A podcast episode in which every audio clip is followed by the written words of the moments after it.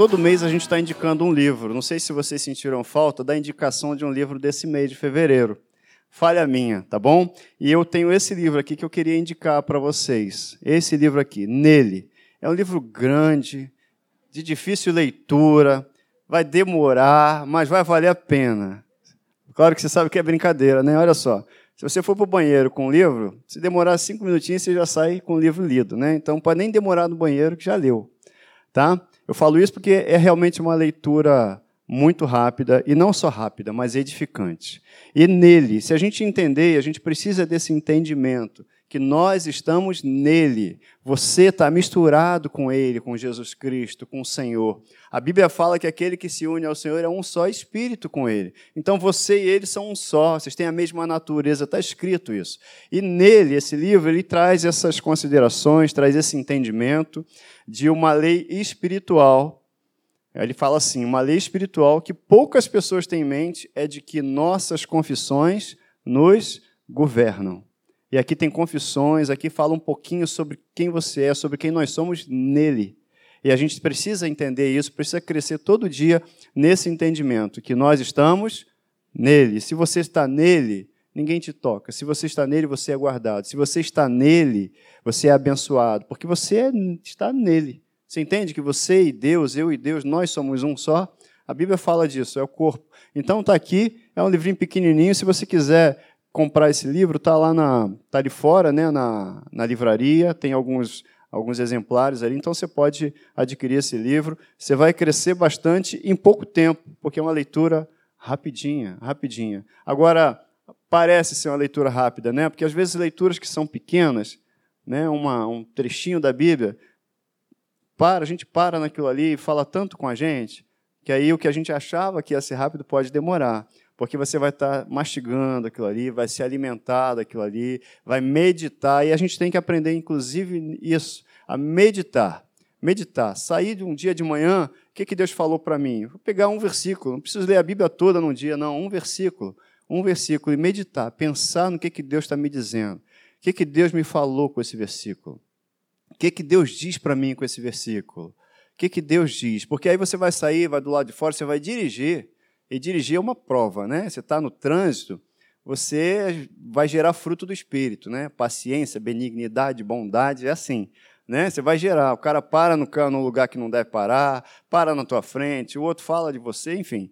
Mas aí você vai ser tentado todo dia a ir contrário ao que a palavra de Deus diz. Mas Deus disse alguma coisa para você no início do seu dia. Ele disse: Eu sou com você, não temas. E aí, quando se apresentar uma situação, você está meditando naquilo ali. Não, eu não preciso temer, porque Ele disse que é comigo. Ele é comigo hoje. Eu vou sair de manhã e eu sei que Deus é comigo. E aí o medo vai embora, porque você sabe que Ele é com você. Você está entendendo? Está entendendo onde a gente está chegando? É meditar na palavra. O Senhor é o meu pastor e nada me faltará.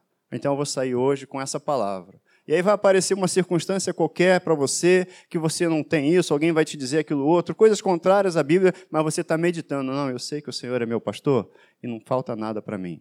Na verdade, ele não falta, ele está aqui, eu sei que ele está comigo. O pastor anda junto com a ovelha e eu vou andar com o meu pastor. O Senhor é meu pastor e nada me faltará. E aí você, só que aquilo ali vai produzindo em você um resultado, um resultado. E a fé, ela vem por ouvir, vem por meditar na palavra de Deus, ouvir o que Deus está falando a respeito de algo. Tá bom? Então, medita nisso, leia esse livro enorme aqui, nele, nele, tá? É, Edmundo, esse livro também é, faz parte de uma leitura obrigatória para quem vai fazer a, o Alfa, tá bom? Se inscreva no Alfa, se inscreva na, na, na Atos, não deixa de fazer não, você pode colocar a mensagem aí. A gente tem falado aqui do, de restituição. Quem teve domingo passado aqui? Foi uma benção, não foi? Foi bom demais. E o pastor Paulo Canuto ele falou de restituição, e nós temos falado de restituição, mas a restituição, eu tenho dito aqui que existe um lugar para acontecer. A restituição acontece num lugar, que é a fortaleza. E o Senhor é a nossa fortaleza, amém? Ele é a tua fortaleza. Quem conhece o Salmo 46 diz assim: o que, que diz lá? Que Ele é o nosso refúgio e fortaleza. Ele é o nosso socorro bem presente no tempo da angústia. Na dificuldade, Ele é o nosso socorro. Na bonança, Ele também é a nossa fortaleza em todo momento. E a gente tem falado aqui de restituição. O pastor Paulo Canuto falou de vinho novo, mas de odres novos. Antes de uma restituição, a gente tem que estar preparado para a restituição. É uma restituição, uma reconstituição de dentro, do templo, do tabernáculo, que somos eu e você. Você não veio ao culto, você que está em casa não está assistindo o culto, você é um culto. Você entende isso? Que você é um culto. Você é um lugar onde o Espírito Santo se move, você é a habitação do Espírito Santo. Quando isso ferve na gente, quando isso cresce na gente, esse entendimento, a gente fica cheio mesmo e a gente se sente, todo medo vai embora, porque afinal de contas, quem mora em mim é o próprio Deus. O receio de ficar da falta vai embora, porque afinal de contas, quem está comigo é o próprio Deus, o Espírito Santo está em mim. Amém? Você está aí? Você está acordado? É isso. Então vamos orar. Pai, eu quero te agradecer por essa manhã.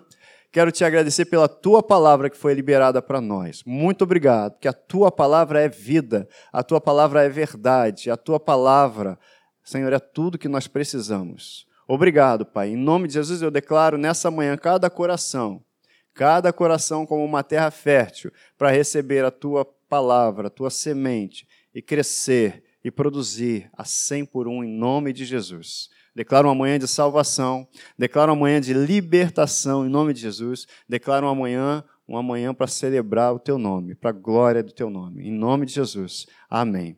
Então a gente tem falado aqui, baseado em Zacarias 9:12, voltai à fortaleza, ó presos de esperança. Voltem para a fortaleza, vocês que ainda têm esperança. Também hoje vos anuncio que tudo vos restituirei em dobro. Amém? Eu vos anuncio que tudo vos restituirei em dobro. Só que a primeira ordem, o primeiro chamado é um chamado para voltar à fortaleza, para estar na fortaleza, para permanecer na fortaleza, permanecer na presença de Deus, permanecer no lugar da bênção, permanecer no lugar da segurança. É no lugar da segurança que a gente é restituído. E, aliás, antes de uma restituição do que está do lado de fora, que se vê, tem que haver, e, essa restituição eu e vocês já recebemos, que foi Cristo. É a restituição da natureza divina, é a restituição da comunhão com Deus, é a restituição da qualidade de filhos que eu e você temos. Nós somos filhos de Deus. Aleluia! Aleluia! Você é filho de Deus. Você é amado por Deus, você é querido, você é, é a coisa mais linda de Deus. Olha aí, o pastor aqui se empolgou. Eu sou, eu sou, eu sou. É isso aí. Ele é a coisa mais linda de Deus, amém? Eita, Cris concorda, né, Cris? É isso aí. Você é obra-prima de Deus. Você já ouviu isso aqui hoje, gente. Você é obra-prima de Deus. Não tem ninguém igual a você no mundo. Ninguém faz o que você pode fazer do jeito que você faz ou do jeito que você faria. Você entende a importância disso? Você tem alguma coisa para fazer? Ninguém vai fazer do jeito que você tem que fazer. Deus delegou coisas para mim, para você, que você vai fazer e só você vai fazer desse jeito. Outra pessoa pode fazer a mesma coisa, mas não vai fazer como você faria. Você entende isso? Que, porque a gente é parte de um mesmo corpo. A gente está no mesmo corpo, mas somos partes diferentes. E o corpo precisa de todas as partes, todas juntas, todas bem ajustadas, para ter esse crescimento. Então Deus nos chama para isso, para voltar à fortaleza. E voltar à fortaleza é um posicionamento. É um posicionamento diante daquela da palavra dele. Ah, eu creio na palavra dele. Você crê na palavra dele? Você entende que ele é o Senhor? Você entende que o que ele diz é a ordem? Então a gente tem que obedecer, a gente volta para a fortaleza, a gente não sai dela. Deixa eu ajustar aqui o.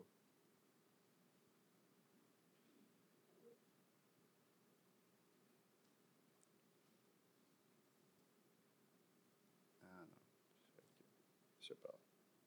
então a gente não sai desse lugar. A gente falou também aqui que o caminho para a fortaleza já foi feito por Deus.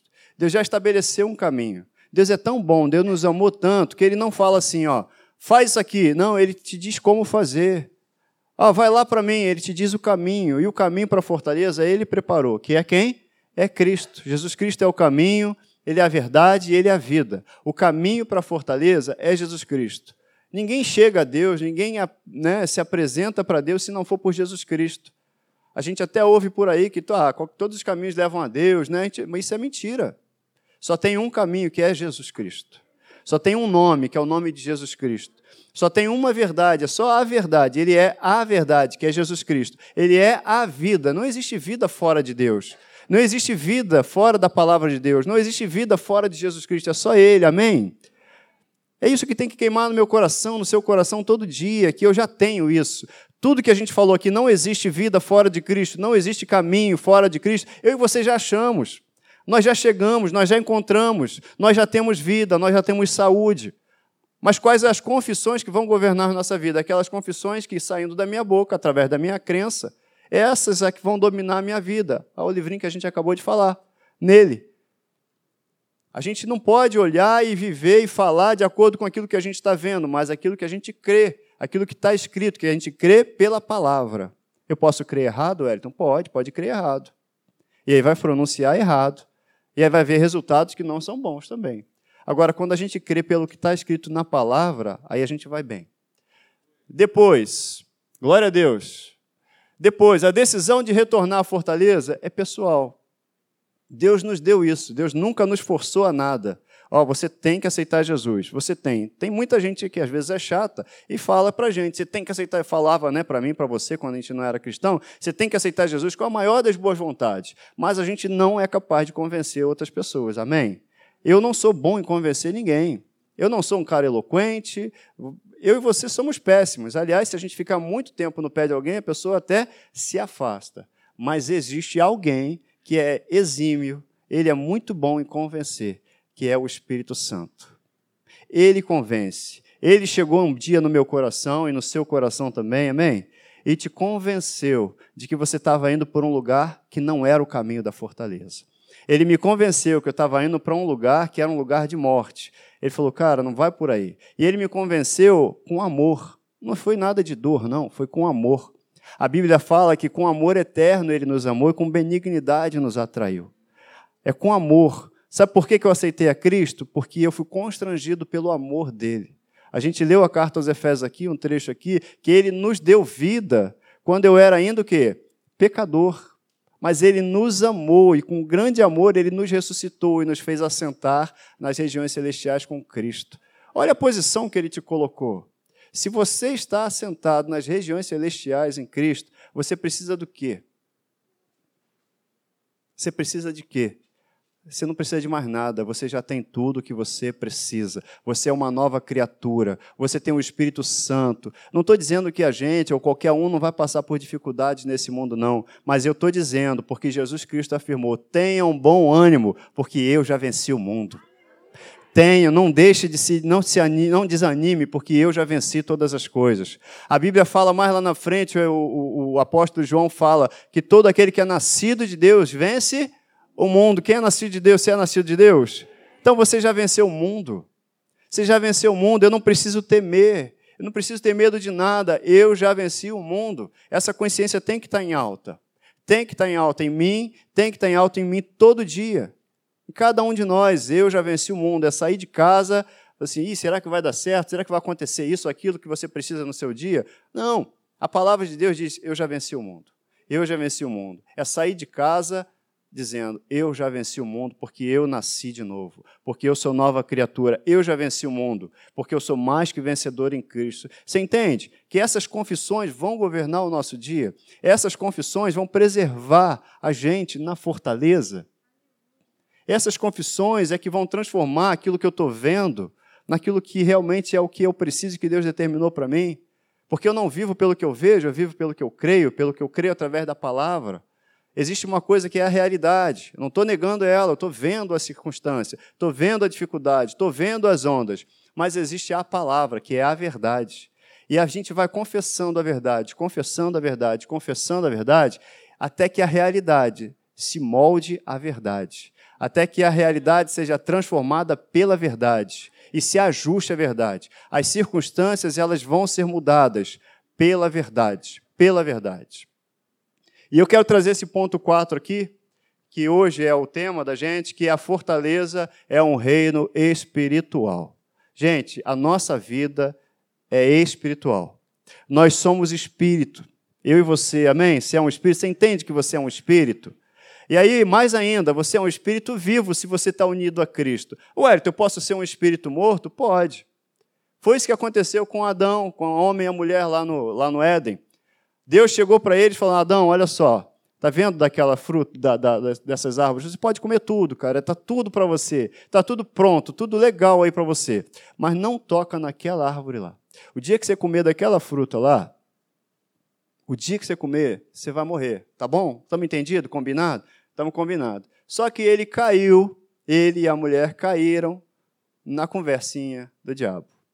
E aí foram lá e comeram daquela árvore. Você conhece essa história, você conhece esse, essa trama que aconteceu. E aí, quando ele comeu, o que, que aconteceu? Naturalmente, aconteceu nada. Aconteceu alguma mudança? A mudança que aconteceu foi ele olhar para a mulher e falar: você está sem roupa. Ela olhou para ele e você também. Ih, caramba.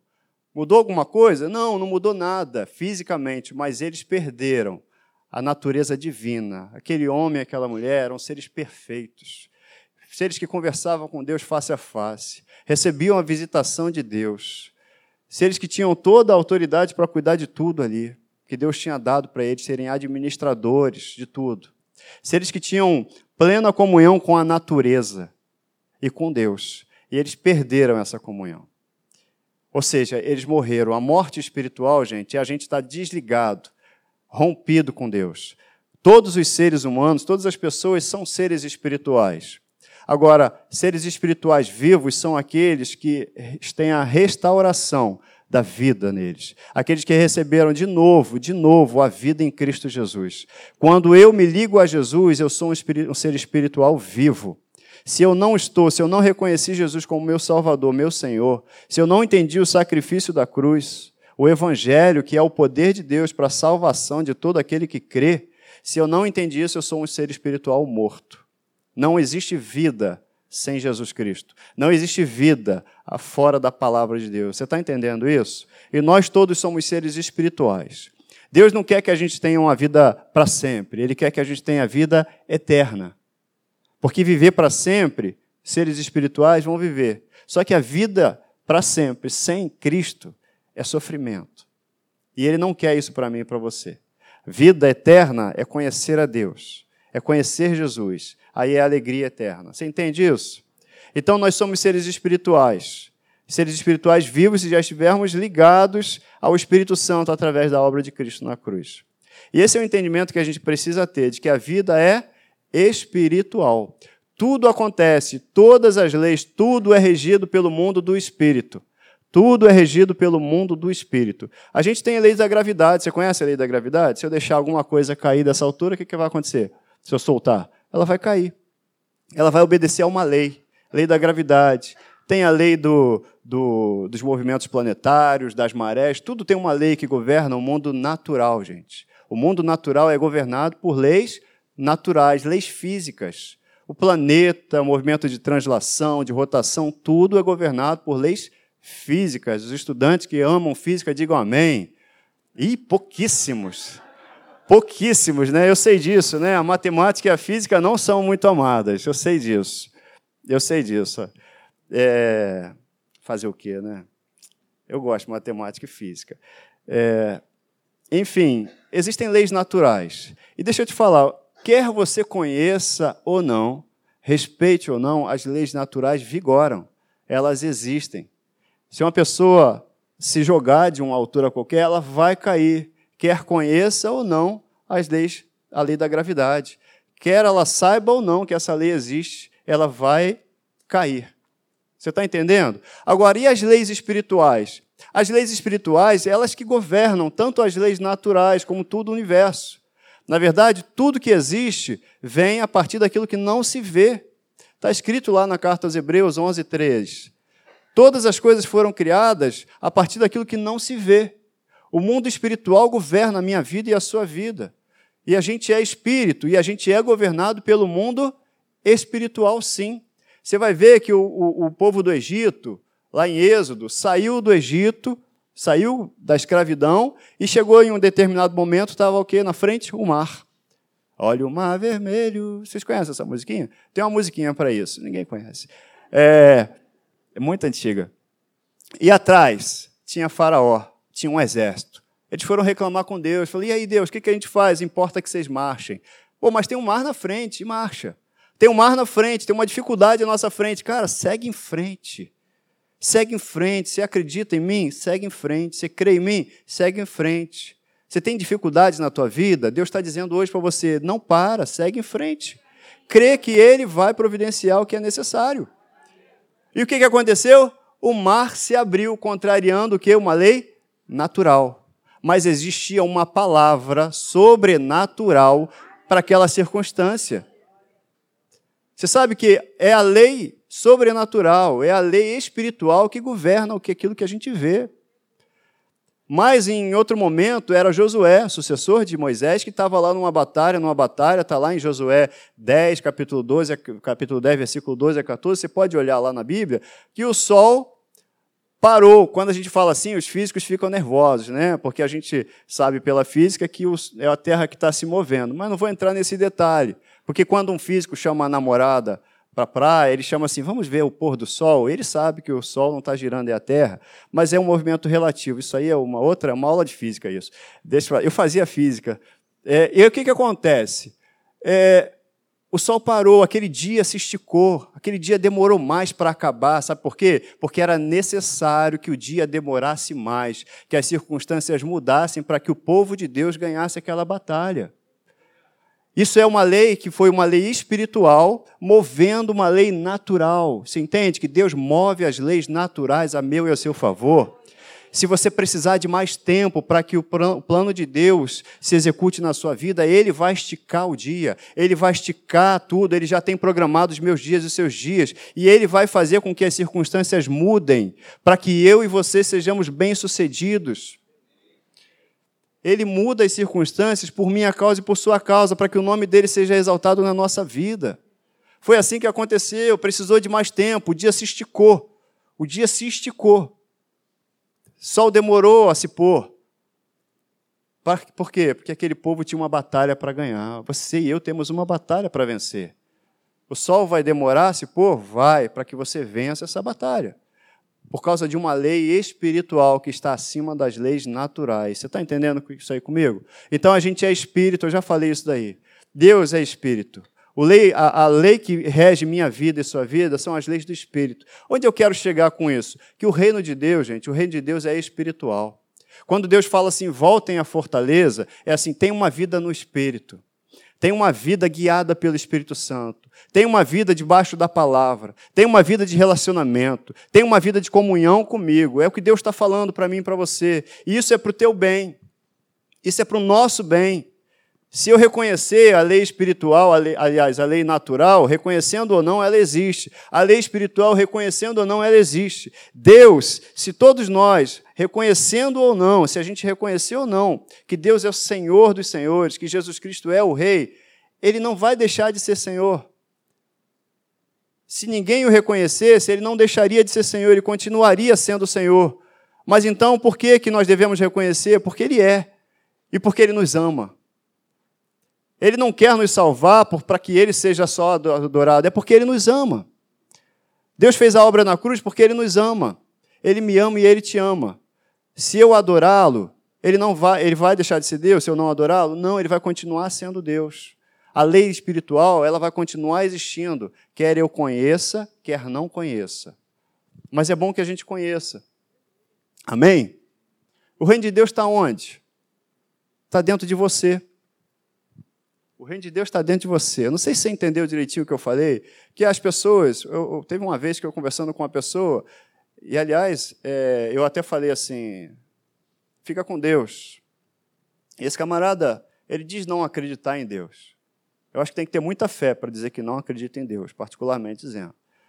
Porque aquele que não acredita em Deus não se incomoda com aquilo que ele supostamente não acredita não existir, né? E aí ele falou assim, não, melhor sozinho do que mal acompanhado. Não precisava disso, né? Enfim, ele não reconhecendo Deus, Deus continua sendo Deus. Mas Deus ama muito aquele camarada a ponto de entregar Jesus Cristo por ele. Jesus ama muito aquele camarada, a ponto de morrer por ele. E o que, que Deus quer então? Quer que ele descubra isso. Ele descubra que Deus não só existe, mas é galardoador, presenteador daqueles que o buscam. Ele quer que, que aquele camarada descubra que ele foi amado, ele receba a revelação do amor de Deus. Você está entendendo?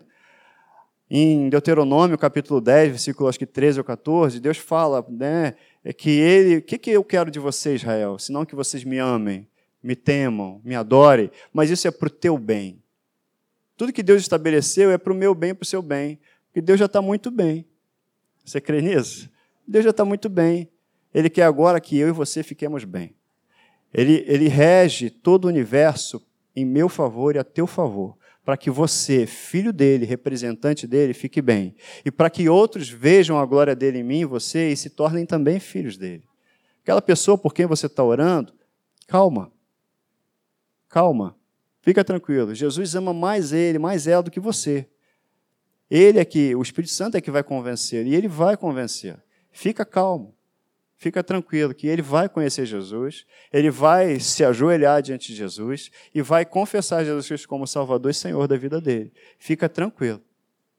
Sabe, o homem, a gente fala de restituição, tá? as pessoas, de uma forma geral, estão muito focadas naquilo que se vê, naquilo que pode pegar, naquilo que pode chegar e que eu estou vendo. Mas o reino de Deus é espiritual.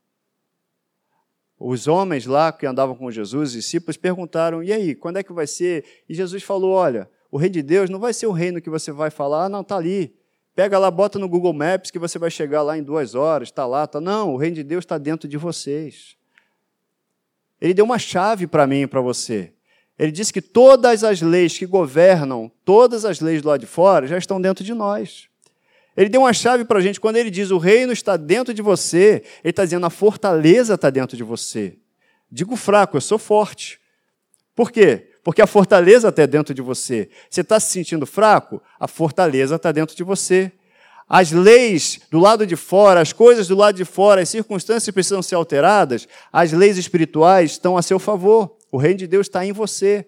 É uma chave que a gente precisa pegar. Por quê? Para a gente entender que tudo que eu preciso, tudo que rege o universo já está dentro de mim, é o reino de Deus que já chegou e está dentro de mim e de você. A gente está junto nessa jornada. Você entende isso? Se o reino de Deus é espiritual, se o mundo é regido, todas as leis naturais são regidas pelas leis espirituais, então a nossa luta é contra a carne, é contra o sangue. Aonde que está o campo de batalha nosso? É espiritual. Você está entendendo que Efésios 6,12 diz assim, Paulo fala assim, porque a nossa luta não é contra sangue e carne, ou seja, contra pessoas. Eu e você não lutamos contra pessoas. Porque as pessoas que não conhecem Jesus, elas estão guiadas por uma outra natureza. E a nossa luta não é contra essa natureza. Mas a nossa luta é o quê? Contra principados, potestades, contra quem? Dominadores desse mundo tenebroso, contra as forças espirituais do mal, aonde? Nas regiões celestiais. A nossa luta não é contra pessoas, a nossa luta é contra forças espirituais. Você está entendendo que tudo acontece no campo do espírito? A bênção que você busca, a bênção que você pede a Deus, ela já existe lá no espírito, no reino do espírito. Pela fé, a gente pega e traz a existência, traz a visibilidade, aquilo que já está pronto. Pela fé é que a gente traz a cura, que já foi providenciada na cruz. Pela fé é que a gente traz a vida que já foi providenciada lá na cruz. Pela fé a gente traz o sustento que já foi providenciado lá na cruz. É pela fé. Deus, pela sua graça, ele já colocou todas as coisas à nossa disposição. E pela fé, nós trazemos isso à existência. A existência não, eu gosto de dizer visibilidade. Pela fé, pela fé, a gente busca aquilo que já está preparado. Você está aí? Você está bem? Isso. Então, o que, que acontece? Paulo ainda disse assim na segunda carta aos Coríntios: Porque, embora vivamos como homens, ou seja, na carne, não lutamos segundo padrões humanos, uma luta humana. Como é que a gente luta? Eu e você, como é que a gente luta? As armas com as quais lutamos não são humanas. Está na NVI essa versão. Pelo contrário, as armas são poderosas em Deus para destruir o quê? Fortalezas. Fortaleza. O que são fortalezas? Nesse contexto bíblico aqui, fortaleza é o conhecimento humano. São pessoas, e hoje a gente está numa sociedade assim, gente. As pessoas estão confiando naquilo que têm, naquilo que podem fazer, naquilo que conhecem. Não, porque eu sou isso, eu sou aquilo, eu sou. Você pergunta o que a pessoa é. Quem que você, o que, que você é? Eu sou filho de Deus. E é suficiente ser filho de Deus. As pessoas estão muito pautadas em títulos hoje em dia, às vezes até dentro da igreja. A gente não tem título. O título que eu e você temos é o mesmo título de filho de Deus. Se tiver que fazer uma carteirinha, a carteirinha está escrita assim: Filho de Deus. Pronto. É o melhor e maior título que alguém pode desejar na vida. Eu sou filho de Deus. Porque quando você entende que você é filho, você é herdeiro de Deus. Caramba, se eu cresço nesse entendimento de que eu sou filho de Deus, se eu sou herdeiro de Deus, pô, eu sou herdeiro, então se eu sou herdeiro, eu tenho direito a tudo que ele conquistou. Caramba, eu vou botar em prática meu direito. Eu vou começar a dizer, declarar, eu vou começar a buscar na palavra de Deus que, quais são as coisas que eu tenho direito. Aí eu não vou me conformar mais com doença, eu não vou me conformar mais com um montão de coisa que vai aparecer tentando acabar ou minar minha fé. Eu não vou me conformar com algumas circunstâncias, algumas palavras que eu vou ouvir, não, porque eu descobri que eu sou herdeiro, que eu tenho direito. E se eu tenho direito, é meu, eu quero. Mas eu preciso voltar à fortaleza. Eu preciso andar no Espírito. Eu preciso estar ali, entendendo o que, que Deus está querendo, está trabalhando na minha vida. Amém? Mas fortaleza, e aliás é a coisa mais difícil que tem é lutar contra a fortaleza. Porque se uma pessoa está endemoniada, você estende a mão e manda o demônio embora em nome de Jesus e ele vai. Agora, fortaleza, quando a pessoa está altiva, está autossuficiente, aí é mais difícil, né? Por quê? Porque ela está ali, ela já está, é, como é que fala? É, já cristalizou. Quando você tem uma, uma, uma, circunstância na pele assim que você já não sente mais? É, cicatrizou, aquilo ali não é, não é cicatrizar, não, mas a, a cauterizado, obrigado, oh, igreja boa, cauterizado, aquilo ali está cauterizado, você toca, a pessoa não sente, ela está insensível à palavra. E eu e você não convencemos uma pessoa que está cauterizada, que está ali naquelas fortalezas. A gente vai ter que fazer o quê? As nossas armas, elas são espirituais. Elas são poderosas em Deus para destruir essas fortalezas. Mas não é incomodando essa pessoa, é orando por ela. Não é tentando convencer essa pessoa, é orando para que o Espírito Santo convença, porque ele convence. É vivendo o amor, é amando essa pessoa, amando essa pessoa. Eu não estou falando de sentimento. Amor não é sentimento.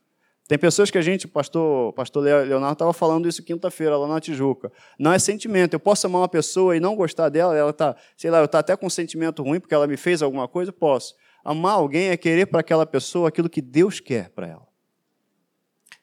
Porque amar a minha mãe é muito fácil, gente. Ela faz um feijão uma delícia. De vez em quando me chama lá para comer um feijão. Filho, fiz o feijão aqui. Ela bota aquele pratão de feijão para mim, é uma delícia carne assada com purê de batata, que ela sabe que eu amo. Amar minha mãe é mole. Aleluia. Amar minha mãe é muito fácil, gente, é muito fácil. Meu pai também, de vez em quando, faz um peixinho lá, filho, fiz um peixe, vem comer. É muito fácil amar minha mãe e meu pai. Mas a Bíblia fala que a gente tem que amar os nossos inimigos. Aí é dureza. Ah, porque ele fala assim: isso aí qualquer um faz, os fariseus fazem isso.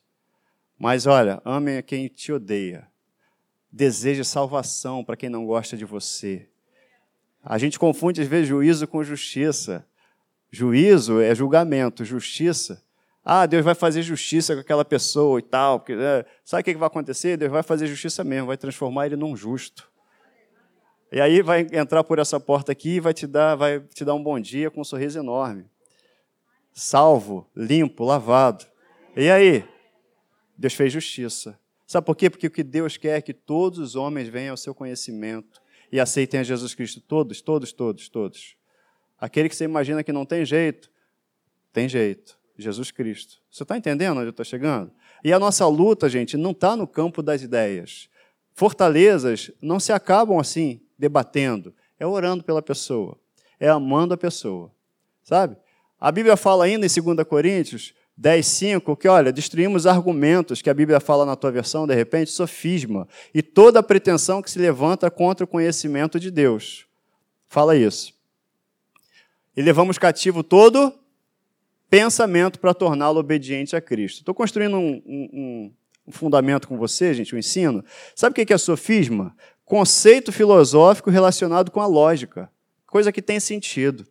Trata-se de um erro, ou seja, uma argumentação falsa que é cometida intencionalmente com o intuito de persuadir a outra pessoa. Sabe aquela verdade que tem todo aquela mentira que tem é lógico, mas tem sentido isso? Não, porque todos os caminhos levam a Deus, não é verdade? Não, não está na Bíblia isso.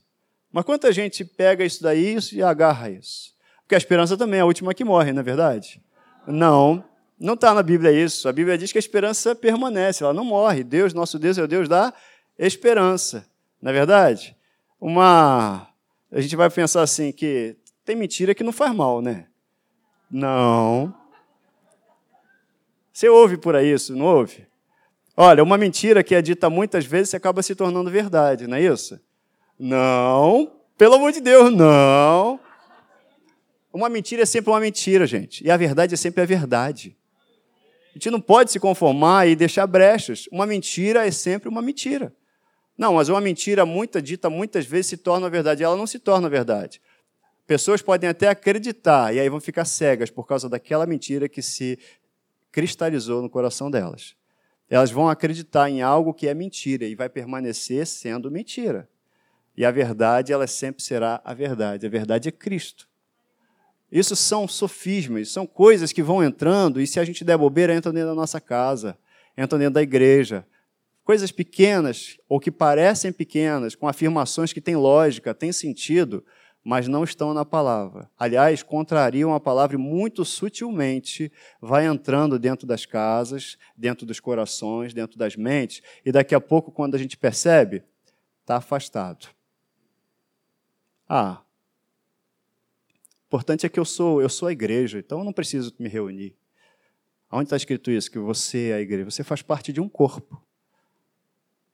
Aonde está escrito que você não deve se reunir? Que a gente não tem que congregar? A Bíblia fala da gente congregar. É bíblico isso, amém. Gostei desse amém, Peter. Amém? A Bíblia fala da gente congregar. A gente tem que congregar. A Bíblia fala, se Deus fala, a gente segue. Voltar à fortaleza é fechar o ouvido para esses sofismas, para ouvir o que Deus tem a dizer. Você está entendendo? Você está comigo aí? Sabe, o governo de Deus requer essa maneira nova de pensar. Eu aceitei a Cristo, você aceitou a Cristo, amém. A gente é nova criatura, as coisas velhas se passaram e tudo se fez novo. Mas agora eu tenho que mudar a minha mente, isso é um trabalho de todo dia. A Bíblia fala lá em Romanos, capítulo 12, 2, o que, que fala? Não tornem a forma, não se amoldem ao padrão desse mundo, mas olha, transformem-se pela renovação da sua mente. Eu tenho que mudar de mente, eu tenho que entender se eu estou voltando, se eu estou quero permanecer no reino de Deus, se eu estou no reino de Deus e você está nesse reino, amém? O que, que diz a constituição desse reino? Quais são as leis que governam esse reino? O que, que o rei diz? Quais são os decretos do rei? Porque eu não quero andar fora da lei, eu não quero andar fora daquilo que o rei mandou. Você entende isso? A gente não, a gente segue a lei, e a lei que a gente segue é a lei do reino de Deus. E Deus tem uma forma para mim e para você.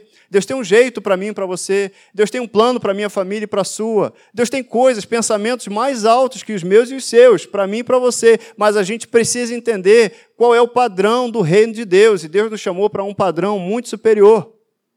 O padrão dele. É um padrão dele para minha família e para sua família. É um padrão dele para a nossa vida, para o seu trabalho. Você vai ser o melhor do seu trabalho. Você vai ser o melhor onde você estiver não porque você é bom, não por causa do seu entendimento. Em Provérbios, acho que é 3, é capítulo 3, diz: ó, não se estribe o homem no próprio entendimento. Não dependa do que você sabe, porque o que você sabe vem de Deus. E Deus está pronto para te dar mais, mas Ele tem que ser glorificado naquilo que você sabe, naquilo que Ele te der. Você entende isso? Não tomem o padrão desse mundo. Aí eu preciso disso aqui, ó, arrependimento. Eu preciso de uma coisa chamada obediência porque eu estava indo para um lado. Mas o que é arrependimento? É conversão. Quem fez, a, a, tirou a carteira de motorista aí, sabe que conversão é mudar de direção. Eu preciso me converter. Eu preciso de uma conversão espiritual, que já aconteceu, mas eu preciso de uma conversão intelectual. Eu preciso de uma direção, uma mudança de mente. Eu preciso de mudança de atitude, de temperamento, de caráter, porque afinal a gente está no reino de Deus. No reino de Deus. À medida que a gente tem essa percepção, isso cresce, as coisas que mudam dentro, elas vão aparecer do lado de fora. O nosso comportamento muda. Eu não paro mais meu carro em qualquer lugar agora, né? Porque agora eu represento o rei de Deus. Não é assim? Alguém falou é verdade. Isso é bom. Amém. Né? Eu não jogo mais nada na rua. Por quê? Porque eu represento um reino, um reino perfeito. Eu entendo quem eu represento, você entende quem você representa. Eu amo, você ama. E esse reino ele está dentro de mim e de você. Você vai perceber isso. A prosperidade está dentro de mim e de você. Você vai entrar num lugar, vai estar tá vazio. Esse lugar, daqui a pouco, você vai olhar para trás, tem uma fila. O que, que aconteceu? O reino de Deus chegou. É isso. Desse jeito, o reino de Deus chegou. E onde o reino de Deus chega, o que, que acontece? Aquele lugar prospera também. Porque está em você. A prosperidade está dentro de você. Amém? Eu falei de Constituição e eu estava olhando a Constituição brasileira. Tem advogados aqui no recinto, né? Então não vou entrar muito no detalhe de lei, porque né, tem, já tem advogados aqui. Mas a Constituição brasileira tem um artigo que, que, que diz, depois eu vou ler o artigo para vocês. O que, que é uma Constituição? A Bíblia fala de carta magna, né, nome bonito, né? É a lei suprema de um país. E a Constituição brasileira é a lei suprema do nosso país. Da mesma forma que eu estou no Brasil e existe uma lei, existe também uma lei espiritual, uma constituição do reino de Deus. Isso que eu queria que você entendesse nessa manhã. E a constituição do reino de Deus é a constituição do reino onde nós estamos. Eu preciso entender. Quem conhece as leis do seu país, né, anda melhor. Ninguém vai usurpar um direito seu se você conhece a lei, não é assim que acontece? Quantos direitos nossos às vezes são usurpados porque eu não conheço um direito meu? Isso já aconteceu com você? Comigo já aconteceu, eu não sabia, qualquer um chega falando o que quiser, e eu não vou reivindicar algo que é direito meu, porque eu não sei da lei. Mas quem conhece a lei reivindica, eu sei. Não, isso aqui está escrito aqui, eu sei. E no reino de Deus também tem uma lei.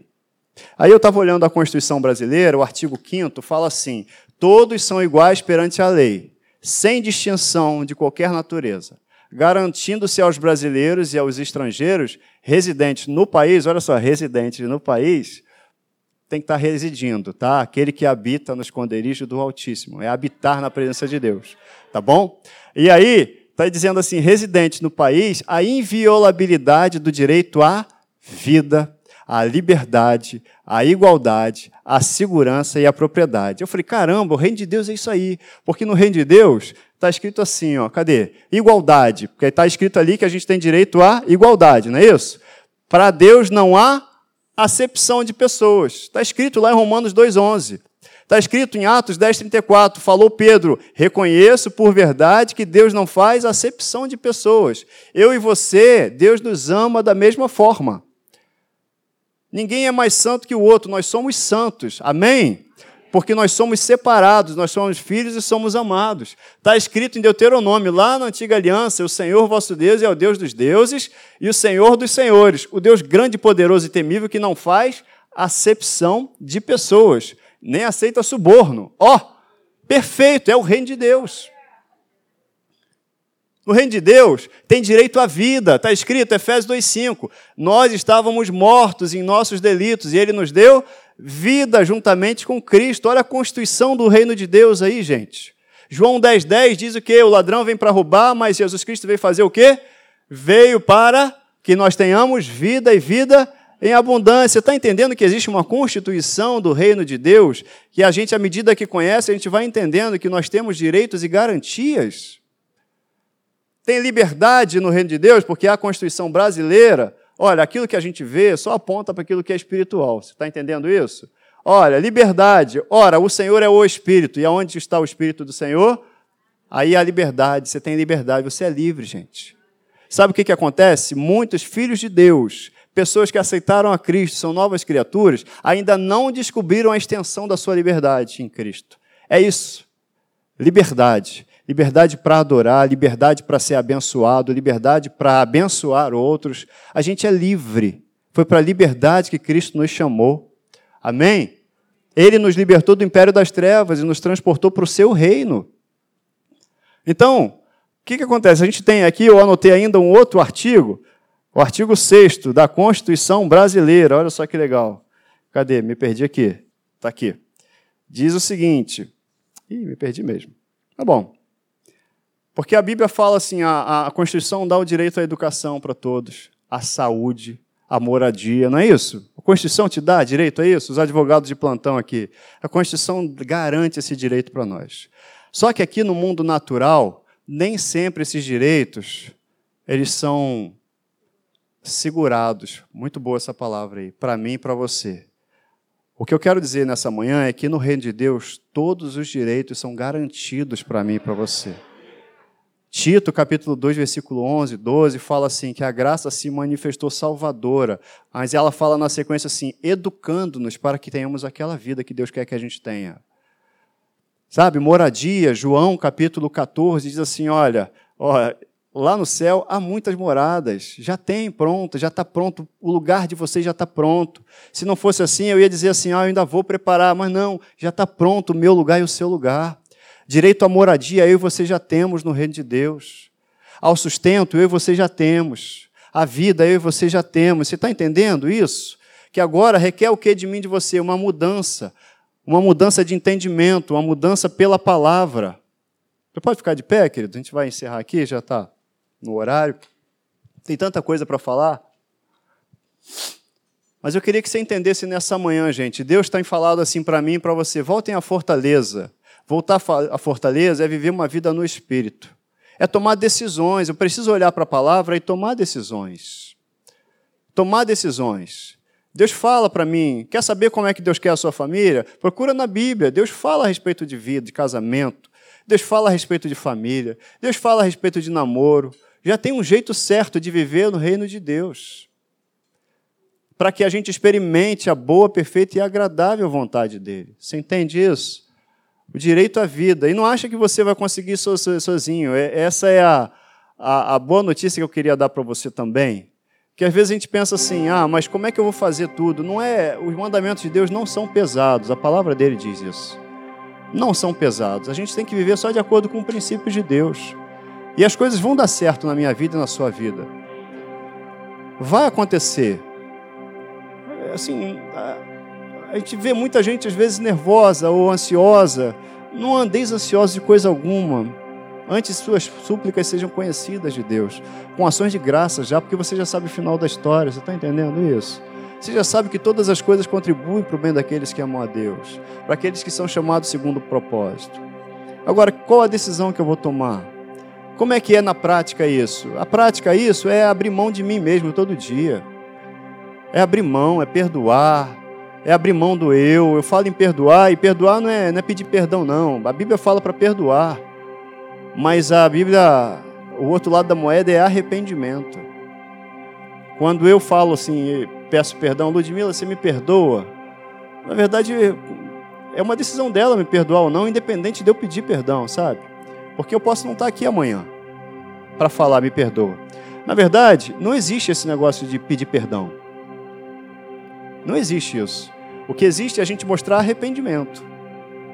É isso que Deus fala. Jesus ele fala assim, ó, a pregação dele era: arrependei-vos, porque é chegado o reino de Deus. Arrependam-se, mudem de direção. Jesus Cristo já perdoou toda a humanidade. É isso que a gente precisa entender. Ele já perdoou os meus pecados há dois mil anos atrás, os seus também, de seus pais, da minha mãe, do meu irmão, de todo mundo. Jesus já perdoou. Ele falou assim: Pai, perdoa, porque eles não sabem o que fazem. Então, o que, que me traz para o reino de Deus? Sabe o que, que me trouxe para o reino de Deus? Arrependimento. Uma palavra que hoje as pessoas não querem ouvir aí fora. Sabe o que é arrepender? É reconhecer que eu estou errado. Quando eu reconheci Jesus, eu estava andando errado, mas agora eu quero andar certo. Aí sim, eu tive acesso ao reino de Deus. Aí eu recebi salvação. Se você for olhar o que o Evangelho, ele prega arrependimento. Se arrependa reconheça o erro. Quando eu falo, Ludmila, me perdoe, a tradução disso é, Ludmila, eu me arrependo. Porque perdoar de quê? Ela pode me perguntar. Daquele jeito que eu falei com você. Eu falei alguma coisa que eu falei o que eu não devia falar, falei do jeito que eu não devia falar. Mas eu estou arrependido. Eu não vou fazer de novo. Estou dizendo que a gente nunca, nunca mais vai errar, não. A gente erra, é humano. Só tem humano aqui, amém? Isso, quem não for humano é anjo, hein? Amém. Mas significa que a gente mostra para o outro que a gente errou e que a gente não está disposto a errar de novo. Foi esse arrependimento que trouxe vida para mim e para você também. Foi arrependimento. Eu mostrei para Jesus: olha, eu estou arrependido. Não pretendo errar de novo. Tá bom? E aí o perdão é estabelecido e o relacionamento também. Sabe? Andar no reino de Deus é isso. Andar no reino de Deus é andar em amor. Amar o outro. Pô, mas o outro pisou na bola comigo. Tá bom. Tá perdoado. Significa que eu tenho que me relacionar com ele agora tal? Não, se ele não tem arrependimento, tudo bem, é por conta dele, mas eu não vou andar com ele dentro de mim aqui, meu coração. Eu abro mão disso, eu não vou. Não vou atrapalhar minha relação com Deus. Mas eu amo aquela pessoa, eu quero que ele aceite Jesus Cristo. Ele entenda que ele é amado. Ele entenda que ele é importante para Jesus Cristo. E um dia a gente vai estar junto no céu, amém? Andar no reino de Deus é isso, gente. Voltar à fortaleza é isso. Quero orar com você essa manhã. Declarar com você essa manhã. Jesus Cristo na nossa vida. Ah, é possível isso, Então É possível. É possível sim, não pela sua força, não pela sua carne, pela minha carne, porque a gente às vezes não quer fazer isso. Mas o Espírito Santo já habita em mim e você, e Ele é que nos ajuda a fazer isso, entende? É Ele.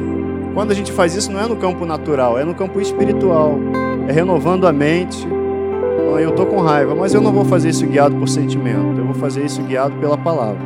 Espírito Santo, me ajuda, me ajuda, me ajuda a liberar perdão, me ajuda a liberar uma palavra, me ajuda a amar, independente do meu sentimento. O sentimento vem depois, e a fé vai arrastar o seu sentimento lá para cima, tá bom? Pai, eu quero te agradecer nessa manhã pela tua palavra. A gente entendeu que o teu reino é um reino espiritual e que as leis espirituais governam todas as coisas, governam as leis naturais também. Quero te agradecer porque nessa manhã a gente compreendeu que se o Senhor, se for preciso esticar o dia, o Senhor vai esticar o dia para que a gente tenha a nossa vitória, porque a nossa vitória já está garantida em Ti. Obrigado porque nessa manhã a gente entendeu que as nossas armas não são carnais, mas são poderosas em Deus para destruir fortalezas na mente, para destruir toda ideia contrária à Tua palavra. Nós entendemos que existe uma vida prática para nós seguirmos, que é uma vida de amor, de respeito à minha esposa, de respeito ao meu marido, no caso a mulher falando, de respeito aos filhos, de respeito aos irmãos. E se a gente às vezes tropeça nesse caminho, Senhor, eu sei que o seu perdão já está estabelecido, mas o nosso coração declara arrependimento nessa manhã. É arrependimento, é conversão, é mudança de direção. E nós, em nome de Jesus, te agradecemos pelo teu perdão estabelecido na cruz. E declaramos, Pai, que queremos viver uma vida no Espírito, no teu reino, para te glorificar, Pai. Eu declaro uma manhã maravilhosa, abençoada para os meus irmãos, tanto os que estão aqui como os que estão aí na internet assistindo, participando desse culto e recebendo essa palavra em nome de Jesus. Amém. Amém. Aleluia. Você que é visitante, a gente vai estar te esperando ali do lado. Que Deus te deu uma manhã maravilhosa. Vai ser um prazer conhecer vocês, tomar um cafezinho. Já tem nosso, nossos colaboradores, nossos voluntários lá com a plaquinha na mão. Ó, visitante, tá bom? E que Deus te dê uma, uma manhã, uma tarde, uma noite maravilhosa. Deus te abençoe.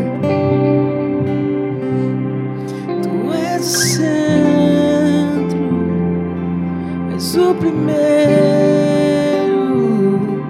és a razão da adoração.